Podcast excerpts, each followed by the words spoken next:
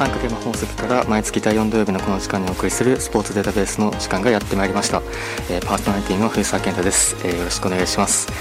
えー、この番組を、え簡単に説明すると、え北海道生まれの一般人が大好きなスポーツの魅力をデータを通じて発信するという夢を実現するべく、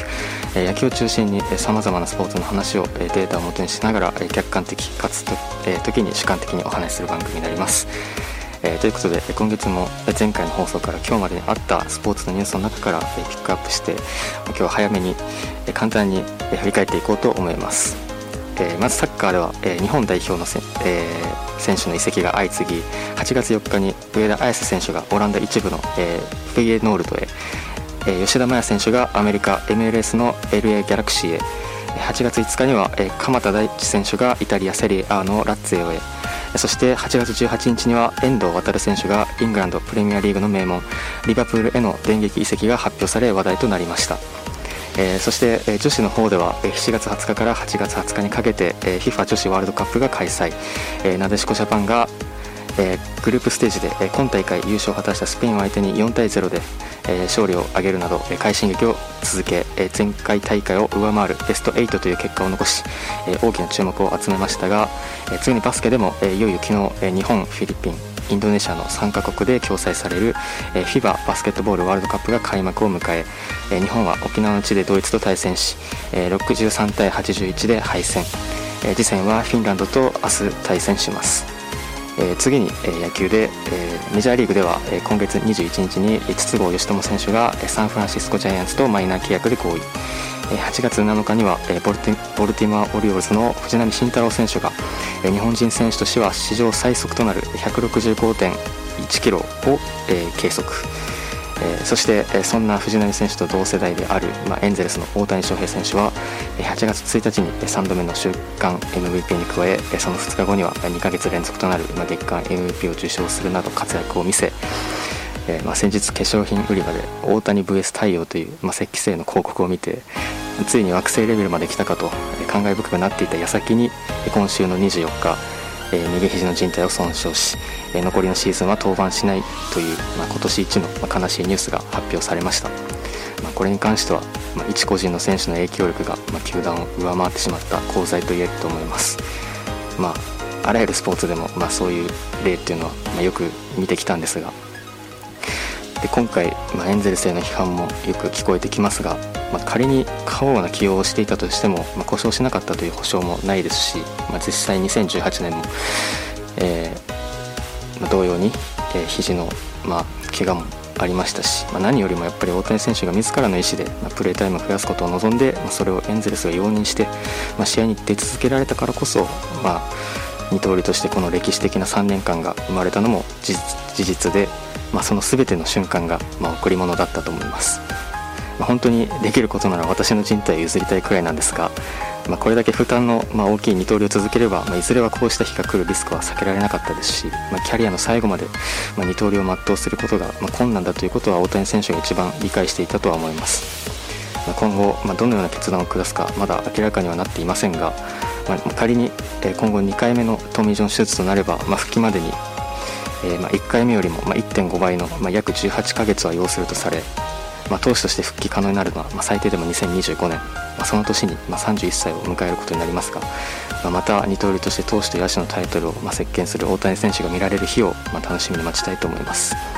えー、そしてその他のスポーツでは、まあ、そんな大谷選手と同世代である、まあ、フィギュアスケートの羽生結弦選手が8月4日に結婚を発表しました。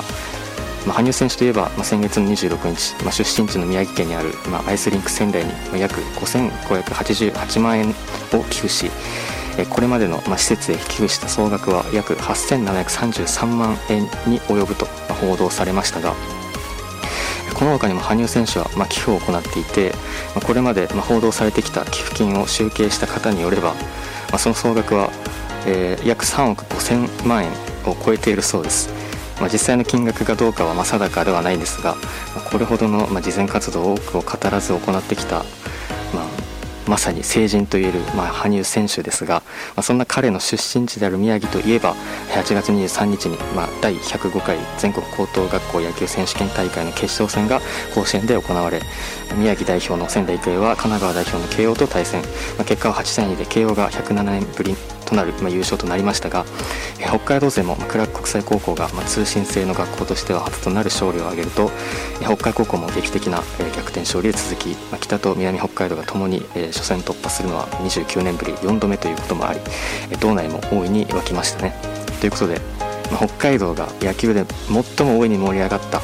湧いた年として思い出されるのはやはり2006年だと自分は思っています。えー、今月は、まあ、そのモーメントの一つであった、まあ、移転当初の、まあ、日本ファイターズをテーマに、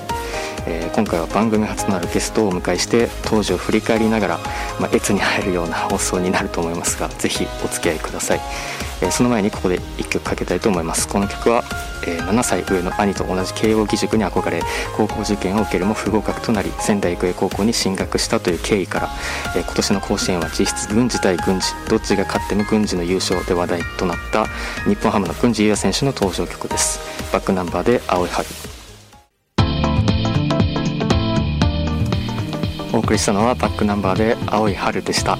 ということで、えー、いつもは北海道生まれの一般人が大好きな野球を中心にその魅力をデータを通じて発信するをコンセプトに、まあ、客観的かつ時に主観的に語り尽くしてきたこのスポーツデータベースという番組ですが、えー、今回は番組初のゲストの方をお呼びしています。では早速紹介したいと思います、えー、三角山放送局の山形翼さんです。皆さんこんにちは。スポーツデータベースファンの山形です。ありがとうございます。はい。初登場のゲストが僕でいいんですか？いやもう本当にいやむしろ光栄ですね。いや嬉しいです。いつも聞いてます楽しく。いやいや本当ですか。めちゃくちゃありがたい。僕普段ね、はい、あの多分この番組のリスナーさんあんまり僕のこと知らないと思うんですけど、はい、あの普段はこのスポーツデータベースの主にディレクターをね、はい、担当させてもらってるんですけど、はい、あんまりちょっとバタバタして今年ねディレクターできてなかったんですよ、ね、いやいやコンサドーレのね お仕事で。いろいろこう外でねあの本当藤沢君のね回だけなぜかかぶるんだよ。すごく月1でしかも土曜日っていういやそうなの。がありますから。いろいろね重なっちゃってね、うん、今年なんで多分3回目ぐらいのディレクターだと思うんだけど。そうですね。番組自体はいつもポッドキャストで追ってますので。本当ですか？本当あのいい視点でいつも ね分析してもらって。ありがとうございます。楽しく聞いております。ありがとうございます。いやいやいやで今今もまあ少し話に出ましたけど、はい、山形さんといえば、まあ、番組として、まあ、火曜10時から、うん、まあ、ラジオコンサドーレだったり、うん、まあ、木曜10時からコンサ三上 GM の、まあ、グレートビクトリー。を担当したりなど、はい、コンサドーレ札幌だったり、うん、まあ、サッカーのイメージを持つ方も多いんじゃないかなと思うんですが実は野球の方もかなりお好きなんですよね。そうなのよ。実は実はめっちゃ詳しいのよ。そう野球の方がはるかにめっちゃ詳しいのよ いやもういつもこうあの、まあ、前々からラジオ後とかにこうお話しさせていた時にすごく野球のお話がすあのよく。ね。あの短い時間でも合うなって僕はね藤沢君と話してて思ってたんだけど。いや自分も真っ先に思いましたね。やっぱり。まさにあの多分野球をこう好きになったタイミングがすごく近い、ね、そうなんですよね。うん、うん、そう思います。ということで、まあ、今回は、まあ、そんな山形さんをお呼びして、まあ、どんなテーマでねお送りしようかと、はい、まあ、考えた時に、はい、まあ、やはり、まあまあ、話したように、まあ、お互いの共通点として、うん、まあ、野球を好きになったきっかけ、まあ、そのルーツである、まあ、北海道移転当初の、まあ、日本ファイターズについて、まあ、その当時まあ、今回振り返りながら、まあ、越に入る放送ができればいいなと思うんです越に入っちゃうよこれいや入っちゃいますねこれは、ね移転当初っていうのがいいねまたね。そうなんですよね、ね。まあ、あえて今日は、まあ、今の日本ハムではなくて、うん、まあ、今の日本ハムがまあどういう形で、まあ、出来上がっていったのかっていう、まあ、その最初の、まあ、当初の、まあ、日本ハムについてちょっと今日はあえてお話できたらなと思うんですけど、うん、まあ、まずちょっと山形さんは、はい、まあ、どういったきっかけで、まあ、野球を好きになったんでしょうか、はい、僕ね、はい、あのー、ファイターズが移転してきた年2004年っていうのが当時また小学校あれ何年生？4年生かな？はい。ぐらいででね当時って僕スポーツあんまり興味なかったんです、うん、でただやっぱり北海道に来てでプロスポーツチームプロ野球チームが身近になったっていうので、まあ、当時小学校とかあと、まあ、小学生とかねあと結構周りであの当時のファイターズのスポンサーの会社にお父さんお母さんが勤めてるとか、えー、っていうので、はい、なんかね招待券みたいなのをよくもらって、はい、でそれで友達と見に行ったっていうのが多分初めてそのプロ野球ファイターズを見たのだと思うんだけど、はい、その記憶ってね全然残ってなくて、えー、自分がちゃんとハマったのって、はい、2007年なんですよ、えー、それからだから移転から4年目か、はい、ね。意外とだからそうなんです。割と時間経過してる。自分もそうなんですよね、うん、その2004年からは、まあ、見てなくて、うんうん、本当にこう2006年。ちょうどその時そうなんですよ。日本一になりましたし、やっぱり駒大苫小牧が甲子園で2連覇と10優勝、3連覇ならずって感じで。すけど WBC もあの第1回大会で優勝したり。多分北海道が一番盛り上がったのが確実に自分は2006年だった。あのあの年だね。そう間違いなくピークですね、うん、そう。でそうですね。自分も最初は野球が嫌いだったんですよ、うん、藤沢君ってもともとそのスポーツ見ることはちっちゃい頃から好きだったいやむしろや本当に野球に限らずあんまり好きじゃなくて、えー、まあ、特に野球が嫌いで、うん、その 嫌いだその当時ほらあのまあ野球中継で、うん、巨人の中継すごい多かったじゃないですか。まあ、それこそファイターズが来る前の話、ね、そうなんですよ。それでそうだそうだったんですね、うん、そのまあテレビ好きじゃないですか、うん、幼い時なんて。なんか好きな番組が放送時間遅れるからもう野球嫌いみたいな感じだったんですけど なるほど、ね、それがまさかねここまで野球好きなとは当時は思いました。なかったわけで、はい。でまあそうですね、まあ、先にまあ自分から、まあ、先にちょっと話すと、はい、まあ、自分もまあその2006年をきっかけに、うんうん、まあ、野球を見るようになったんですけど、まあ、ファンクラブで当時外野自由席小学生無料だったんですよね。はいはいはいはい。だからいつも本当に、まあ、札幌ドーム近いところに住んでるともあって、はい、本当になるべく早く行っていい席取ろうみたいな感じで、毎日のように、まあ、行ってましたね、まあ、今でもファンクラブ会員ではあるんですけど。はい。わ、かる。当時のあの熱ね。そうですね。もう我こそは一番って一番乗りしてやろうぐらいの、ね、あの時スタミナだったな。いや僕も全く同じで、はい、当時一番安かった外野、ね、自由席。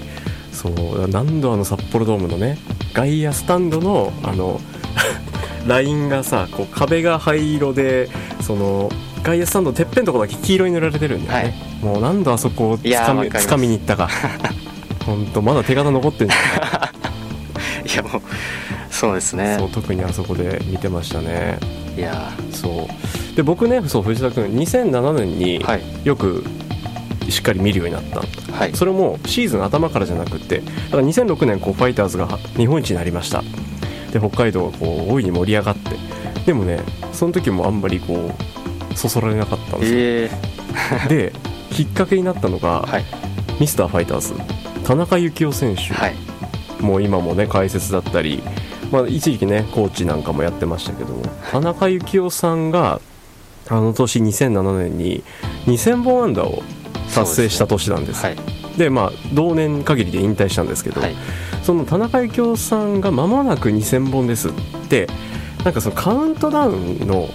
特番がね当時札幌の各局で組まれてたりして、はい、それをたまたまなんかで見たのよ。でなんかそのヒストリーみたいな田中幸雄ヒストリー、はい、っていうのが流れてて本当にねこうファイターズの華々しいその都市もここ数年北海道移転してきてからはすごくいい姿を見せている。じゃなくってそれまでの本当にこう過酷なシーズンとかをずっと一筋で歩んできて。で田中幸雄選手自身もすごく中心選手だったんだけど怪我もたくさんして。っていうなんかその困難を乗り越えて積み重ねてきたヒット数が残りあとわずかで2000本みたいな。それ見た時にあこういうもう野球にもう全部をかけてもう本当にボロボロになりながらも戦い続けてる人がいるんだなって中学校2年生の僕はすごい感銘を受けたの。で応援し始めた。のいや自分も当時そうですね。本当にまあ、通称小雪ですよね。小雪。大きいんだけどね。180後半あるんだけど。そうなんです。同姓同名の選手がね2人いたっていうの小雪ってそっちが1 9 0ンチ台のピッチャーだったのね。だから小雪って言われるんだ、うん、そうそう。っていうのもあっていやそう。かなんかうん。本当になんか当時のファイターズを象徴する選手の一人です、うん、まあ、東京時代からまあいたっていうのはありますけど。なんか歴史的人物だね、うん、もうね。重要人物。これからそういう存在が現れるかどうかって言われるとちょっとわからないですね。だからその後ねこう誰がそうなるんだろうってね、まあ、金子我らが金子誠さんは、うん、まあ、その田中幸雄さんの姿をね、まあ、継いだ人かもしれないですけどね。なんかその後ってあんまりこう想像つかないなと思いながら。うんそう僕のきっかけだから田中幸雄さんです。ええー、ちょっとまさかな 本当そこからそこからしっかり見るようになりました、えー、もちろん2000本安打の瞬間も東京ドームだったんだけど、はい、見てましたもん。ええー、いや自分も、まあ、その場にはいなかったんですけど、うん、まあそうですね。あの来場者特典で、うん、田中幸雄選手の2000本安打記念みたいな,、なんかバッジが配られた日があったんですけどその日は行きました。いいな 当時だからまだその本当きっかけそれで見始めたもんだから、えー、そうなんだ。じゃあ自分の方がちょっと早いんですね。そうだと思う、うん、え藤坂って当時いくつぐらいですか？小5か4ですね。早いですよ。ああそうなんだ。先輩ですわええー、そうなんだ。そうなの。っていうのも今日初めてこの場で分かったねそうですねいやだからもう本当に当時その新庄選手の通算200本記念のバットとかい。ろんなのが配られたんですけどそういう日はもう必ず行ってました。わかるあの楽しみで。プレゼントね。そうなんですよ。なんかこう釣られて。いいよね。結構やっぱり今でこそデジタル多くなっちゃったけど、うん、当時って物でさ たくさんねそうなんです我々ファンを楽しませてくれてましたから、うん、いやピンバッジとかも集めてました、集めてましたね。懐かしいわつけてた筆箱につけて結構そのピンバッジの針が太くて、はい、あの使ってるうちにねだんだんもうあの筆箱の役割を果たさないぐらい 穴だらけになっちゃうのよ。つけてたわな懐かしいな、ね、そう。なんで僕は2007年以降ねどっぷりです。なるほど、はい、じゃあ,、まあお互いの、まあ、野球を好きになったきっかけを、まあ、話したところで、はい。まあ、CM をちょっと挟んで、はい、この後はえー、今年で20周年迎えた、まあ、北海道とファイターズの歩みですが、うん、まあ、今ではね、まあ、移転当時知らないファンの人も増えてきてるんじゃないかなと思うんですけど、はい、まあ、この後は2004年から、まあ、簡単に振り返っていこうと思います。楽しみです、はい。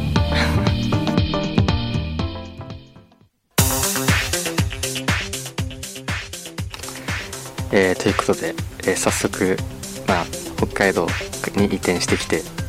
日本が移転してきてから、まあ、2004年からちょっと軽く振り返っていこうと思うんですけど、まあ、2004年はねまだお互いそそこまで追いかけられてなかった時代ではあるんですけどこの年はまあ66勝60回2分けで勝率5割4厘の、まあ、リーグ3位ということで、うん、プレーオフにはだから進出した年だね。そうですね。いきなり。まだそうです。ね。プレーオフが間も間もない頃ですね、ね。うん、当時まだクライマックスっていう名前じゃないもんねうん、そうそうそうまだリーグ優勝とかもあのプレーオフで決めるみたいなチーム。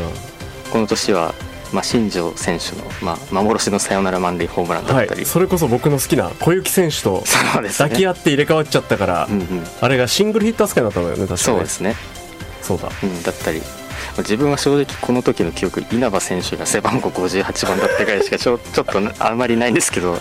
意外と知られていない。そうなんです、ね、実は41の前に1年だけつけてる番号ね。幻の、はい、であと松中信彦選手が平成一の三冠王だったシーズンでもありますね。ああそっか。ああその年だ。あセギノール選手がそうです。セギノール選手が。本塁打だけ松中選手と同率で確かタイトル取ったんですよ、ね、この年セギノール選手が本塁打を、はい、44本で獲得そうだ。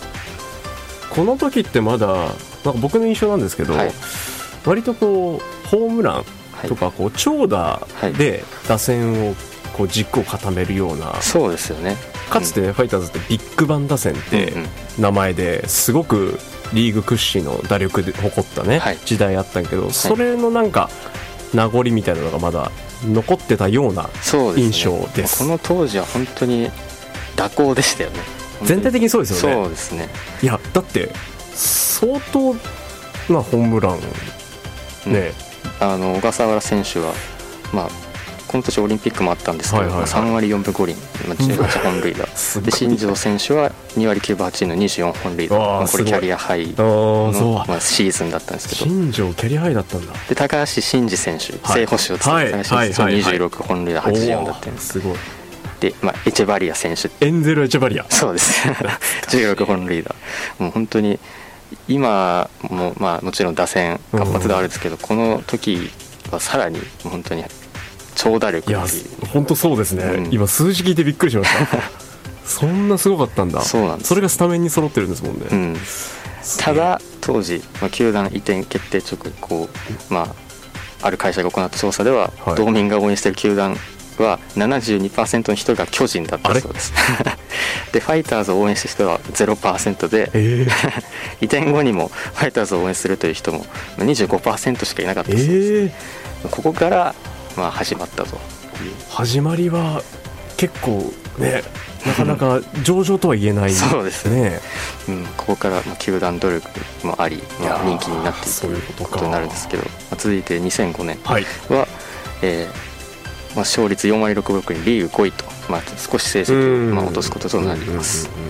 でそうですね小笠原選手が37本塁打92打点関ノール選手31本塁打で木本邦之選手が18本塁打もう本当にこの時はもう打線のチームと。ああ2005年もじゃあ引き続きなんだ。うん。あと鎌倉健選手がね7勝上げてるんですよ。鎌倉健 ちょっと鎌倉健を久々に聞いた。サイドハンドのピッチャー。そうです。3年目の鎌倉。選手 いやすっごい。なんか泣きそうになるわ。久々にダイビス選手この前なんか鎌倉何してんだみたいないやいやそれぐらいですよね。そうですあの人は今うん、鎌倉健選手いましたね。でこの年からなんですけど、はい、あの特定の選手への、まあ、道具を使った応援というのが始まって、まあ、その選手固有のはい。その非公式グッズ。めちゃくちゃ持ってたよ、うん、金持ってました。持ってた。金子誠さんの、まあ、新選組の誠と書かれた藤沢君そこにさ隠れ今ねちょっと扉で隠れてんだけど、はい、そこのはい、はい、いつもスタジオに、ね、あね、あれまさに、はい、当時の僕が札幌ドームで掲げてた私物です。あそうなんだ。あの新選組の浅木色の誠の旗ねそうなんだ。山形さんの。僕はちゃんと五稜郭タワーで買いました。あすごい。なんか正規ルートです。なんかすごいそんな由緒あるものだったんですね。そうなんです。実はねまあ、それがねただただかけてるだけ一番有名だと思うんですけどそ、ね,、の他にもね小笠原選手が、はい、まあ、名字の小笠原にちなんで、はい。まあ、イルカね、これ当時本当100円ショップの、はい、セリアで販売されてたものなんですけど本当に札幌市内とかでもう本当にイルカの風船が消えるっていう。そう。もう買えなかったですもんね。僕もねイルカだけ買えなかったの。うん、うん、すごかったですね。すごかったですよ。ん、あとセギノール選手のバナナ。はい。田中健介選手のピンクの。ピンクのはい、でね、はい、なあれは何だったんだろうって今思いますけど。あれはそうですね。きっかけが何だったのか、ね、あと森本選手の緑色のマイクですね、はい、これあの札幌ドームの真横にあるあのラーメン屋さんで。いま、はい、だにあるラーメン屋さんで。で5000個作られて販売されていたと。5000個だったんだ。そうらしいです。多分これ、実家に僕まだ現役で。ああります。まだ多分膨らむと あのピ緑色マイク、うん、でもこれ森本選手と田中選手のはあくまでも非公認なんですよね、はい、そうなんこれ球団絡んでないんだよね。そうなんですよ。僕販売元は、まあ、売上金の一部寄付していると歌っていたものの、まあ、球団からは販売中止要請を受けていたにもかかわらず販売を続けていたと。であとはそれらの風船を使って、まあ、席を取る、まあ、観客がまあ多くて苦情や批判が集まったことが理由で、まあ、2009年以降球団は、まあ、札幌ドームの外野前列の自由席を減らしたりするなど対応してここから風船を使用した応援は沈静化していったそうです。大変だったんだね。いやそういう事情があったんですね。そっか。はい。でも一つ覚えてるのが、はい、あの一時期そのすごい球場がそのそれらバルーンで埋まった時期からちょっと落ち着いたんだけど、健介ハンドそうピンクのハンドだけあれは球団が出したんです。出したんだよね、はい薄ピンクで出したの、はい、ショッキングピンクから薄ピンクになったの？しかもあの非公式のよりも安く。そう、はい、ね。でクオリティもちょっと高くね、うん、覚えてますそれ。いやなんかある意味ね時代を感じますね。するなんかでもあの時代だったからこういう形になったのかなとも思う、うん、そうですね、うん、あとこの年は、まあ、大こそオーナーだったり、まあ、三沢今朝治さんが当時の GM というか、まあ、編成本あ統括本部長だったんですけど、あまあお亡くなられたりそうでしたね、まあ、GM をこう退任していると、はい、まあ、ある意味日本の変革期の一つでもあったと。2005年。はい思います、はい、で、まあ、この後、まあ2006年なんですけど、はい。まあ、CM を挟んで。じゃあ藤沢君ちょっと1曲かけてもいいですか？はいあのまさに僕らが通っていたあの頃の札幌ドームで流れていた球場の BGM からいいですね。お互い1曲ずつ選んでまずは僕から、はい、でこれはあのイニングの交代の時にかか必ずかかってた曲で、はい、バハメンの「Who Let the Ducks Out」お聴きください。三角山放送局えー、ということで、えー、ここまでは移転当初の日本ハムを、まあ、振り返ろうということで、まあ、2004年から2005年について話してきましたが、まあ、ここからは、まあ、2006年、えー、うん、まあ、北海道が一番盛り上がったこの2006年についてちょっと振り返ろうと思うんですけど、はい、まあ、この年は82勝54敗の勝率6割3厘で、まあ、リーグ優勝日本一ということで、まあ、リーグ優勝は25年ぶり日本シリーズ、まあ、日本一は44年ぶりということで、うん、本当に、まあ、北海道に限らず日本ハムにとっても歴史的なシーズンとなったと。で、まあ、新庄選手の引退から引退宣言からまあ始まったシーズンでもありましたけど、いやこの当時その日本シリーズの視聴率が道内では73.5%あったそうです。すごいね。いやすごいですね。だって2004年たった2年前にあれだけ苦戦した球団が、視聴率7割超えを記録するぐらいまで。しかも25%しかもねそれ2年ですよたったの、この年本当にその、まあ、新庄氏の発案で、まあ、実施された、ファイターズ超満員大作戦があったんですけど4万3000人プロジェクトっていうんですけど、まあ、本当にこうハーレー・ダビッドソンのトラトライクを運転したりとか、高さ約50メートル上から降りてきたの2006年はいそうです。パフォーマンスだったりでまあ、盛り上げて、はいはいはい、満員と。でその当時、まあ、その試合見に行ったんですけどあいたんだ。行ったんですけどいやもうあります。札幌ドーム4万3000人来た時に行ったことあります？いや僕もねいや1回だけ多分日本日本シリーズかなクライマックスか、うん、見た時に4万人のドームを初めて見た。いやもう本当に歩けないぐらいそう。そう。本当の満員ってこんなに人がそうなのよあんな空間があるんだなってぐらい人が、うん、人しかいないんだよね。やばい。やばいですよね。本当に。そう。あれを知るとね本当に。すごい盛り上がりを、まあ、思い出すんですいやだから札幌ドームってあんなに入るんだよね。いやそうなんですよね。そうなんこれが本当の満員っていう。そう、うん、それを記録したのが2006年は。い。でまあこの年は小笠原選手が、まあ、32本塁で100打点で2冠王 MVP すげえで、まあ、12番の確率ですね。8年目の森本選手が、まあ、2割8分5厘13盗塁と。で7年目の田中健介選手が3割1厘21盗塁で初めて、まあ、規定打席に到達したと。2人同時にですね、はい、であとは八木選手が12勝で新人王。ルーキーの。そうですね、はい、あとはそうですね、まあ、この八木選手、まあ、せっかくまあデータベースという番組なので、まあ、ちょっとだけ数字の話をする。数字だ数字の話で僕できないから藤崎君。そのまあ本当に軽くですけど、まあ、当時、まあ、新人を取っていこう、まあ、八木選手って、まあ、数字をこう、まあ、落とすシーズンがまあ多かったと思うんですけど、まあ、この2006年当時の、まあ、数字を見てみると、まあ、DER っていう、まあ、前に飛んだ打球っていうのは、まあ、どんな、まあ、投手だって打者であっても大体、まあ、打者であれば3割、はい、投手であれば7割、まあ、アウトになるし打者は3割ヒットになるっていう、えーまあ、それが統計的にもう明らかになってるんですけど、うん、この年の八木選手の、まあ、DER は7割5分あったんですね、はい、だからもうすごく運が良かったんですよ。で実際その翌年、まあ、DER を、まああの著しく数字を落としていったりとか、あと基本レーダーの数も、まあ、2006年0点あ 1, 1試合あたりまあ0.63本と。あのホームリーダーのまあ数もやっぱり投手がコントロールするのは難しいとされていて、はい、運による影響が大きいとされてるんですけど、はい、まあ、これも非常に少なかったと、まあ、だからかなり幸運。ついてた。そうですね。それがルーキーイヤーだったはい。まあ、そもそもあのその選手の能力を測る場合その、1年間だけで、その選手の能力って測れないんですよ、うんうんうん、蓄積がないと。そうなんですよね。特にその例えば、まあ、去年松本選手が3割4分7厘で首位打者取りましたけど打率が一番その選手能力測るの難しいんです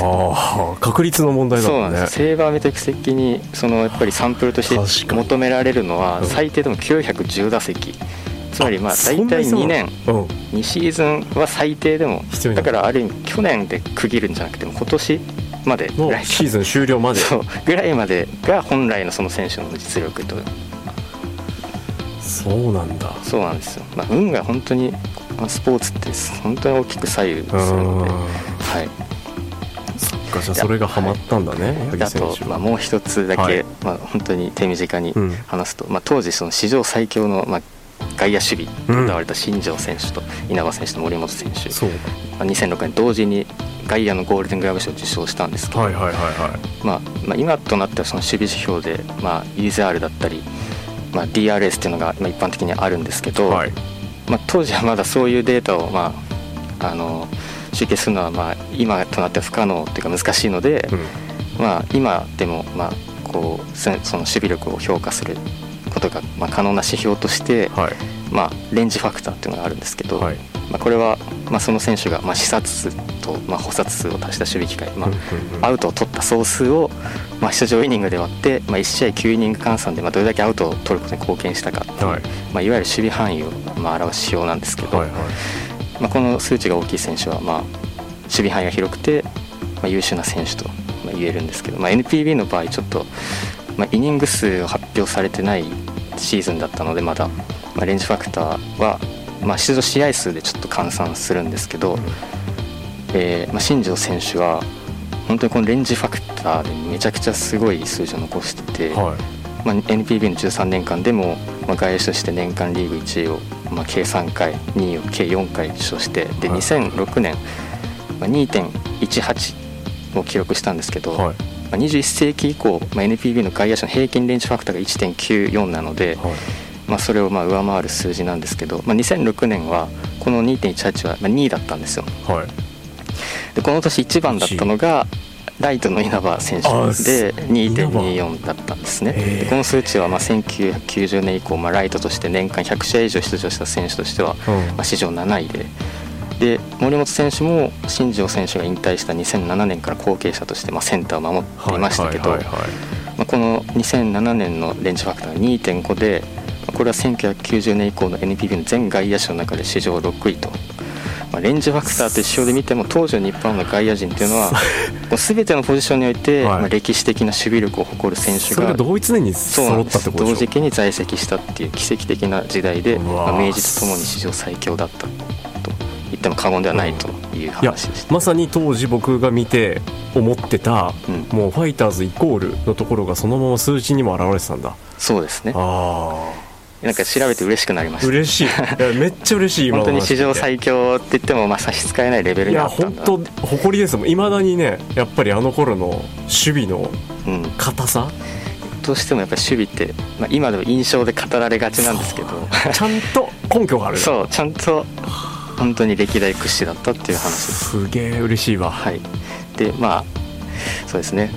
次にじゃあ2007年、はい、2007年も、ね。えー、70勝60敗5敗、うん、5分けの、まあ、リーグ1位と、うん、でこの年は、まあ、稲葉選手が3割3分4厘で首位打者だったりと。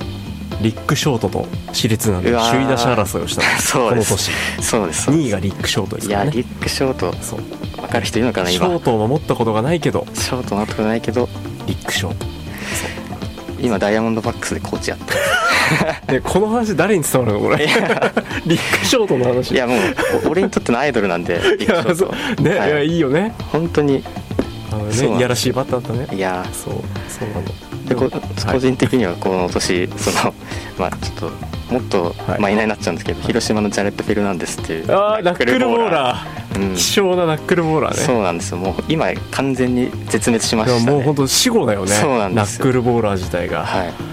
そうだよ。この年ね、えーと、めっちゃ覚えてるのがそのジャレット・フェルナンデスが広島市民球場で先発した試合でうちの主砲だったフェルナンド・セギノール選手が3本ホームランだった、そうなんだ。そう。確か両打席ホームランもその日記録してる。でただそのナックルボーラー対策でフランセギノール選手ってスイッチヒッターじゃないですか、はい、だから本来右のフェルナンデスに対しては左に入るんだけどこの日ね全部右フェルナンデス投手が投げた時は右で入ったの。えー、そう。それだからナックルボールは右の方がよく見えるって。いや皆さんこれが本当に山形さん本当に詳しいんですよ。でこれ当時トレイ・ヒルマン監督が助言したらしい、はい、えー、そう傾向としてねあったらしいですよそれで結果も出て残したの？それはもう本当に。6月19日ぐらいの広島市民球場のそこまで。いやその試合めっちゃ覚えてる。すごいな正確に、ね、こういう人たちのトークです今。やばい。ちょっとね脱線しすぎ脱線しすぎて、ね、これ振り返れないんで、ね、ちょっと次いっちゃうんですけど、はい、次2008年。年、えー、73勝69敗で、はい、まあ、リーグ3位と、はい、はい、で、まあ、今年ダルビッシュ選手が16勝スイーニー選手が12勝を挙げた試合あ年ですね、ね、今ロイヤルズで。あじゃあマリナスか。い。やロイヤルズか。ロイヤルズブライアン・スウィーニー。そうです。ブライアン・スウィーニーです。あの息子娘かな、はい、子供2人いたの。めっちゃ可愛かったのああめっちゃ覚えてる。ご存知なんですね。はい。でこの年あのえ札幌ドームで打線の奮起で7点差ひっくり返して逆転勝ちして、はい、球団史上最多の9人のお立ち台があったんですけど、山田さん9に答えられますか？えっとですねわ、かります。ちょっと待ってね。えっ、ー、と、はい、飛距離でしょ？はい。健介、はい、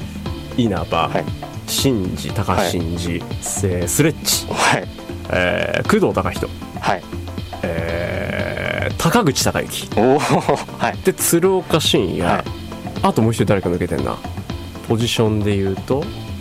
えー、外野か？違う外野工藤いるもんな稲葉工藤外野内野手ですね。内野手だね、はい、健介いったもんね。でショートで高口だったの。サードか。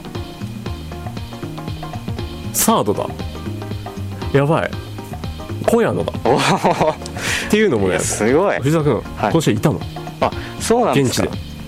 武田勝投手が先発でね、はい、めちゃくちゃ初回の方にねめっちゃ点取られたの。7点取られて、はい、でひっくり返したんだよねまさか答えていただけるとは思わなくて 本当にすごいですね。君、はい、僕こういう人なんです。いや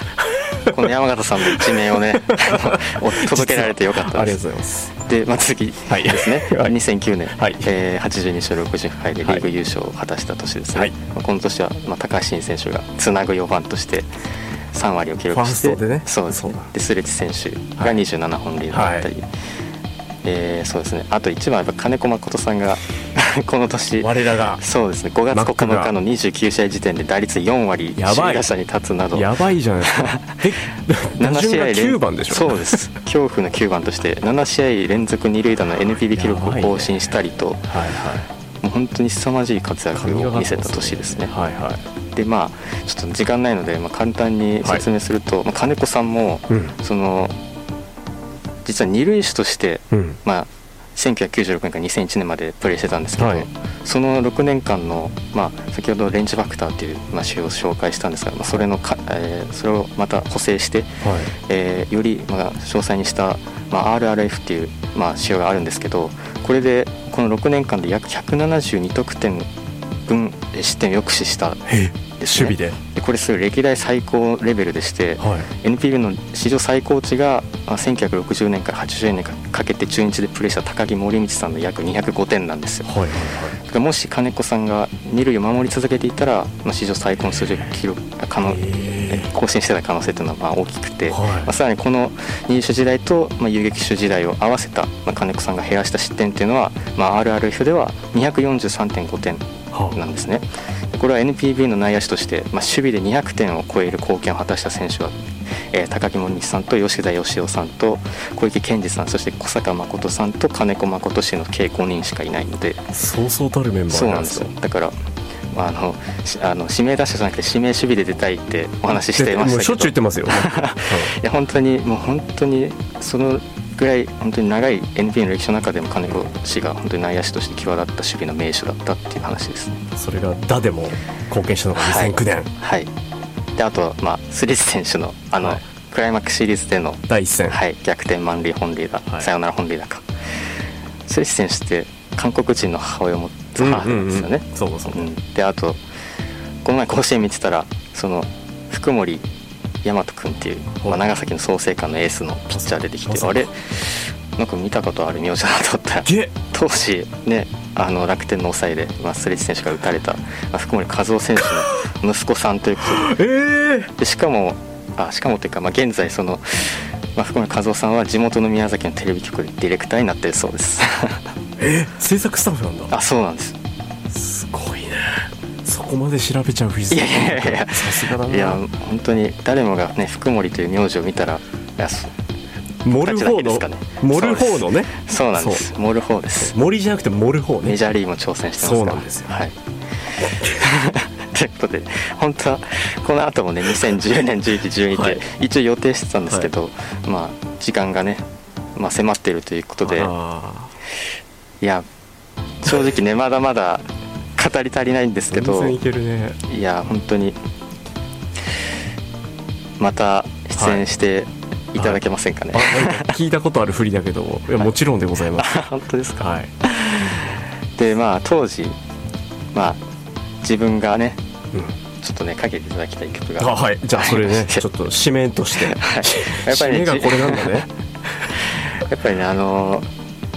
自分のねファイターズといえば、うんうん、やっぱり点取った時は「おいおい北海道」ですし、ね、出塁した時はあのトライダー G7 の、はいはいはいはい、でででででですし必ず決まりのね、はい、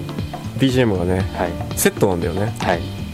でで藤沢チョイスちょっとかけていただきたいのが、はい、まあ、当時その札幌ドームで相手投手が、はい、まあ、ノックアウトされた時に、まあ、かかる曲があったんですけど、はい、ちょっとタイトルはね長いので、はい、僕から紹介します、はい、それでは藤沢健太リクエストでおかけしましょう、はい、えー、ファイターズ札幌ドームで相手投手が降板時に必ず流れていたこの曲です、はい、バナナラマ7ヘイヘイ。えー、ということで、えー、今月もあっという間にエンディングの時間となりました、えー、今月もお便りいただいていたんですが、まあ、今回ちょっと時間がないということで、えー、しっかり目をまた通させていただきました、えー、またメールお待ちしております、えー、ということで、え今回のゲスト山形翼さんに登場していただきました改めて、ね、はい、今日初めて聞いた方びっくりしたでしょ。う 普段はディレクターやっております三角山放送局の山形翼でした、はい、いや楽しかったです。いや本当はねまだまだちょっとね、ね、話足りないこと CM 中にまだネタがいっぱい出てきちゃったんだけどね。話す時間がもう残り1分しかないいや今度ねあのまた次回、はい、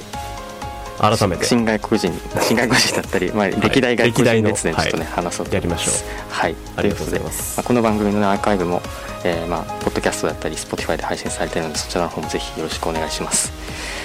えー、あとはね伊藤さんこの番組最初担当していただいた伊藤さんという方もねあの巨人ファンの野球好きということでいつかまあ、3人でもいいですけど お話できたらなっていうそれこそ終わらないよ。終わらないですね。はい。ということで、まあ、そんな感じであっという間ですがそろそろお別れのお時間です、えー、次回の放送日は毎月第4土曜日なので9月23日になります。ぜひ聞いてください。ということで今月のこの時間は藤沢健太がお届けしました、えー、またね